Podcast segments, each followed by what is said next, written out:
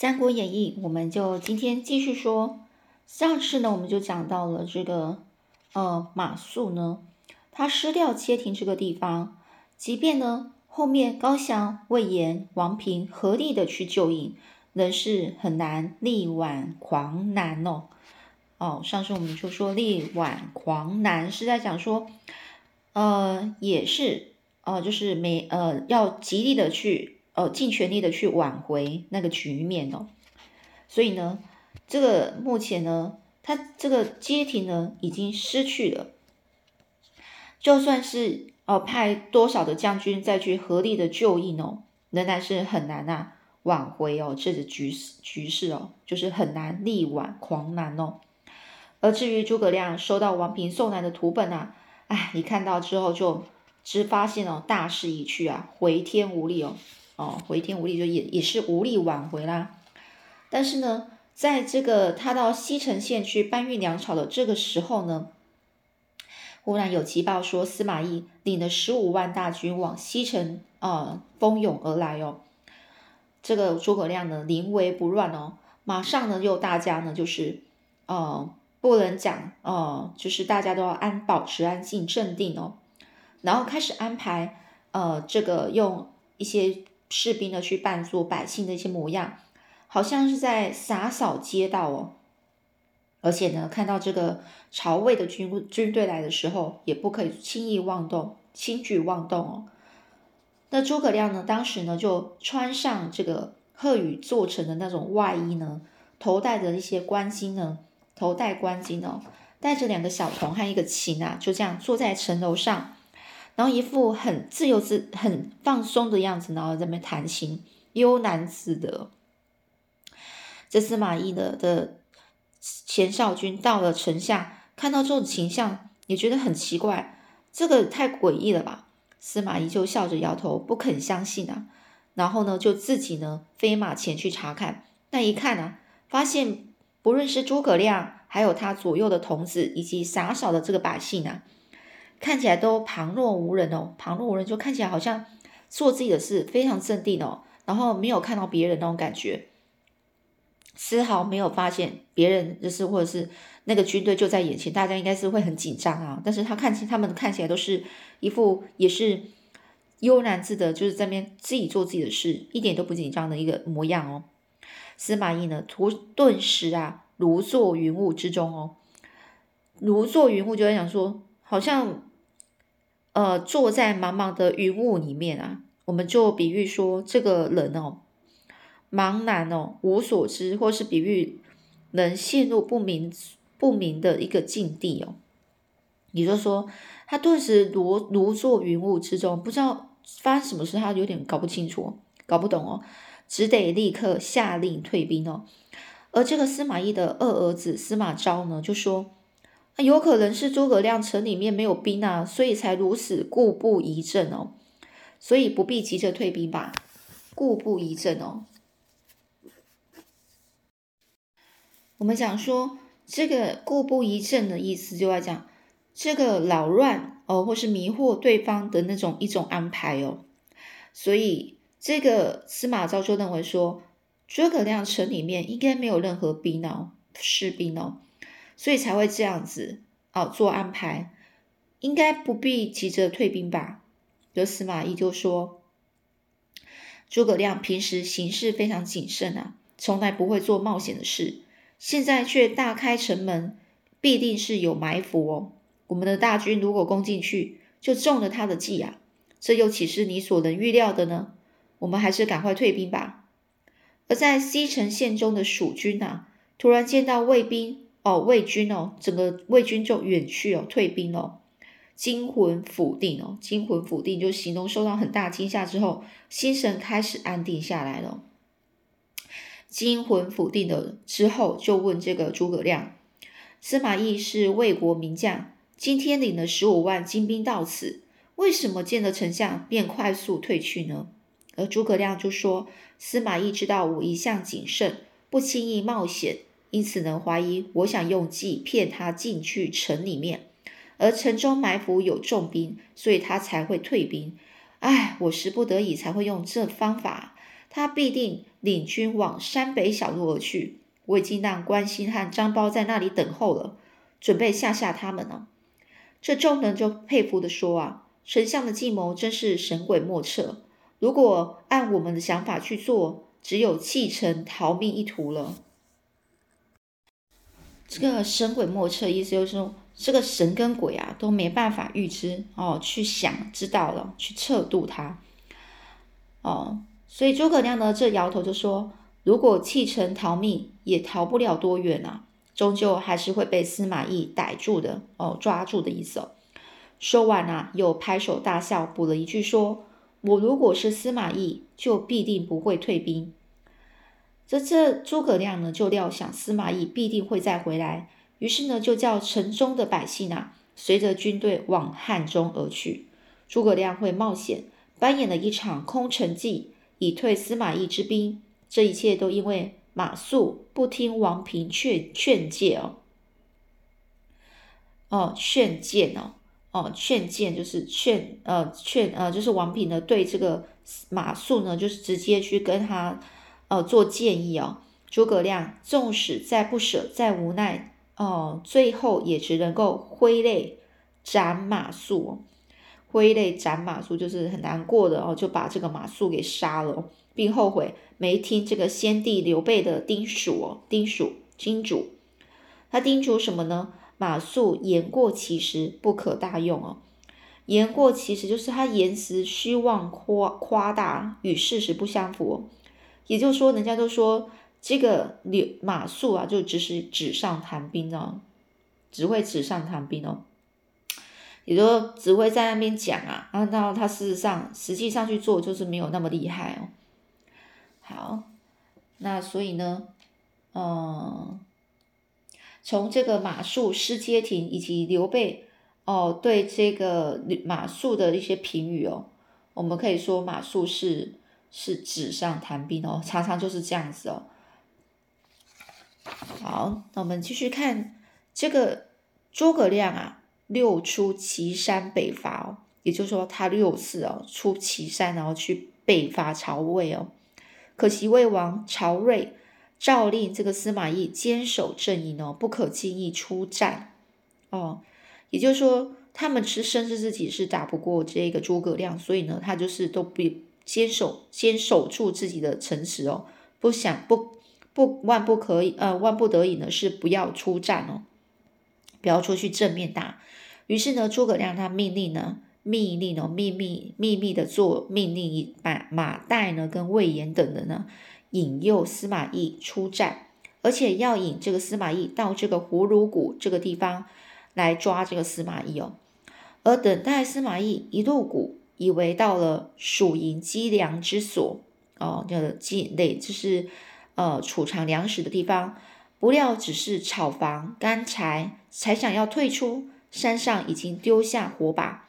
一时呢，这火箭、地雷齐发，火势冲天，让卫兵无路可逃。司马懿也手足无措哦，不知道该怎么办哦。和儿子抱在一起，痛苦说：“我们父子三人将命丧于此了。”这不过才片刻间哦，突然下起滂沱大雨哦，就是很大的雨。谷中的火势啊，尽皆呃浇灭哦。火呢就这样被灭了，被这个大雨给灭了。司马懿大喜哦，就很开心说：“不趁此时杀出，更待何时啊？哦，不趁这时候赶快出去，那什么时候啊？要等到什么时候？”遂引兵奋力杀出哦。可惜马岱兵少，不敢不敢追赶。这使得诸葛亮不得不大叹说：“谋事在天呐，哦，谋事在人哦，成事在天哦，实在无法强求啊。”哦，谋事在人，成事在天，就想把事情做好，在于人为哦。至于是否能够成功，则在天意啊，不可勉强哦。这之后呢，诸葛亮屯兵于五丈原，屡次呢要挑战魏军哦，但司马懿就是坚守不出。于是诸葛亮就派人送了一套妇人的衣物、头巾、法式给司马懿，并附上一封信说。仲达，您虽贵为大将，却不敢和我一决雌雄，和娇羞的女子有何不同？如果您自认是具有雄才大略的男子汉，可以退回这份薄礼，出来和我决一死战；不然就请笑纳吧。这上面就写了这封信哦。这女人带呃，这个诸葛亮就派人送这个女人的衣服啊、头巾、发饰给司马懿，就是在讲讽刺啊。仲达哦，司马懿字仲达哦，就说司马懿你呀，虽然是大大将军哦，你就不敢跟出来跟我打。那你跟那个女生有什么女子有什么不一样呢？如果你是一个很雄才大略的男子汉，那你就把这这个这这边的这个女人的衣服，这些我送你这些东西退还给我，然后出来跟我呃一起决一死战哦，不然你就请笑纳吧，就笑纳就先收下来吧。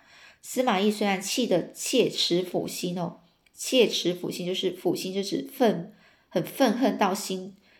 愤恨到了极点，很生气哦。但是呢，却呃仍然是笑容可掬的收下礼物，说：“孔明错把我当做妇人了啊！”哦，司马懿还问使者说：“孔明今日的饮食起居可好吧？”使者就说：“丞相的生活可说是夙兴夜寐哦，夙兴夜寐就早上很早起，晚早起，然后夜晚啊晚。”晚上很晚睡，形容他他呢是工作的很勤奋哦，不懈怠哦。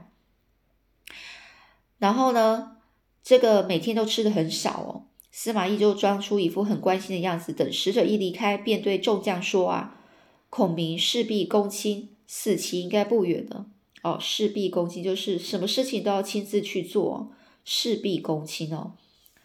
哦，别人不放心别人做，一定要自己动手哦。诸葛亮知道司马懿问起自己的饮食起居，根本是不怀好意啊。但是自己的身体状况不好，却有来日不多之忧哦。他虽然明知不需要如此责无旁贷的事必躬亲，但又恐又恐其他人不若自己细心哦，而有负先帝托孤的重责大任哦。他虽然知道明明明他知道不需要这样子哦，责无旁贷，就想说。非常负责哦，对自己的的责任都呃，把自己应尽的责任完全是不推卸的意思哦，责无旁贷哦，就是说非常的很有责任感哦，做什么事情都要亲自做，然后呢，怕别人啊没有他那样子的细心度哦，所以他怕说自己别人做的不够好，然后呢，自己就就本就变成要自己亲自去做，然后如果不这样的话，可能呢。呃，会呃，就是有负哦，就是先帝托孤的重责大任，就是辜负了，就是刘备哦，他呢就是把自己的啊，就是孩子呢，下一代呢，真的是托付在呃这个诸葛亮的身上。正在心烦之际呢，忽然传这个费祎到，哦，费祎是一个人哦，费祎入报说呢。之前我奉丞相之命到东吴，请求和东吴夹攻曹军。孙权也果真亲征，分三路进攻。魏王曹睿得知消息，也亲自率领大军，呃，到这个合肥这个地方。然后他命令满宠、田豫、刘绍兵分三路去迎战。没想到满宠设计烧尽东吴粮草占占据，哦。占据哦战战争的那些器具哦，吴国伤亡惨重哦，加上陆逊原来和孙权的约定前后要夹击魏军，没想到情报被魏军截获，消息败露，而吴国军队只得无功而退啊。诸葛亮一听啊，想到这个魏军此时会倾全力对付己军哦，就是蜀国的军队，就长长叹一声哦，昏倒于地。众将急救半晌，他才慢慢的醒过来哦。